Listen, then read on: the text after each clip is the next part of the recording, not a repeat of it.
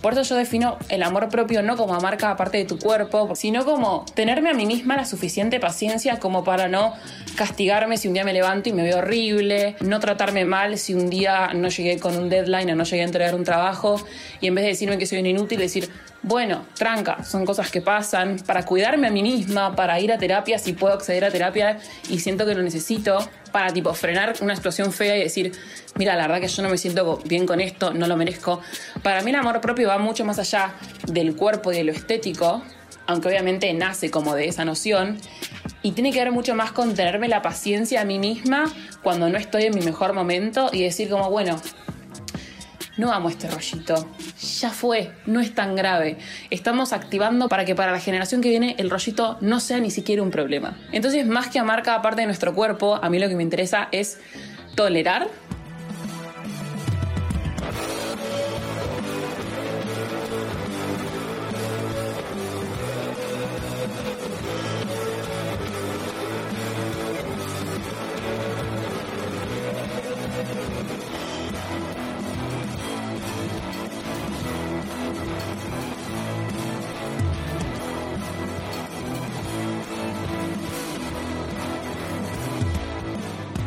Bienvenidos una vez más a Somos. Mi nombre es Titi Guzmán y hoy vamos a hablar sobre cuánto nos conocemos y nos amamos con el hashtag Somos como Somos. Escucha el programa en radiocasal.com.ar, sección Santa Teresa, todos los miércoles a las 11 de la mañana.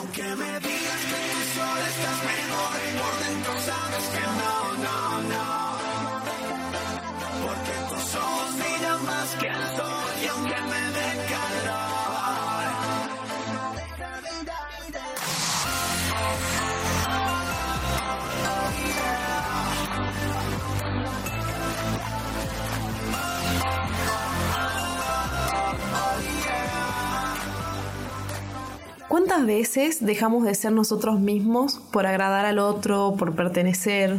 Muchas veces tenemos miedo de ser quienes somos, de pensar como pensamos, de vivir la vida que queremos. Miedo a que puedan decir tus papás, tus amigos o entorno más cercano. ¿Cuántas veces dijimos que sí por inercia o para no quedar mal frente a los demás? Es necesario que entendamos que diciendo sí cuando en realidad es no puede causar un conflicto grande en nuestra forma de pensar y ver el mundo. Una vez está bien, pero siempre nos negamos tanto a nosotros mismos que con el tiempo no sabemos quiénes somos realmente.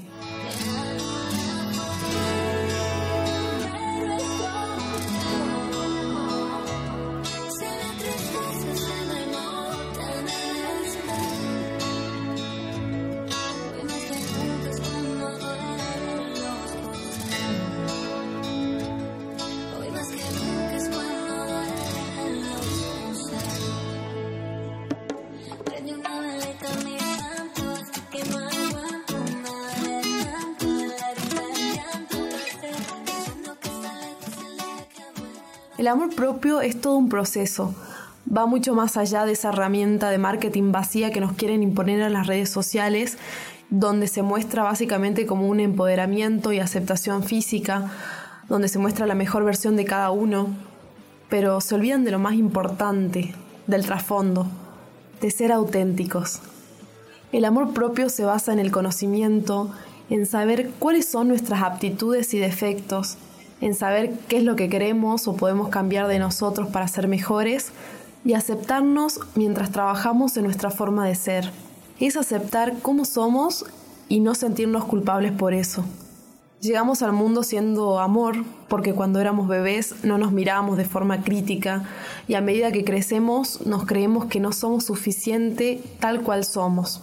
Entonces hacemos una búsqueda para que podamos recibir amor, para que podamos encajar de alguna forma en esta sociedad y así vamos maquillando la realidad para ser aceptados constantemente. Lo importante es entender que nuestro valor es inmenso. Hay que luchar por alcanzar la paz. Yo creo que ese es el verdadero indicador que nos va a decir si realmente estamos siendo auténticos y fieles a nosotros mismos. También busquemos vivir el ahora, disfrutando cada momento y agradeciendo a Dios, a la Virgen, el poder estar en este mundo vivos sanos. Te propongo algo. Quédate quieto un buen rato después de escuchar este podcast.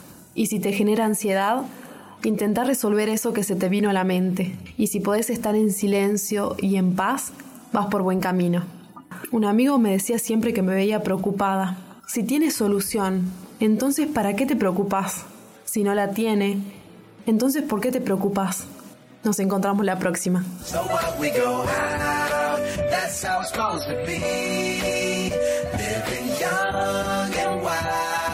free.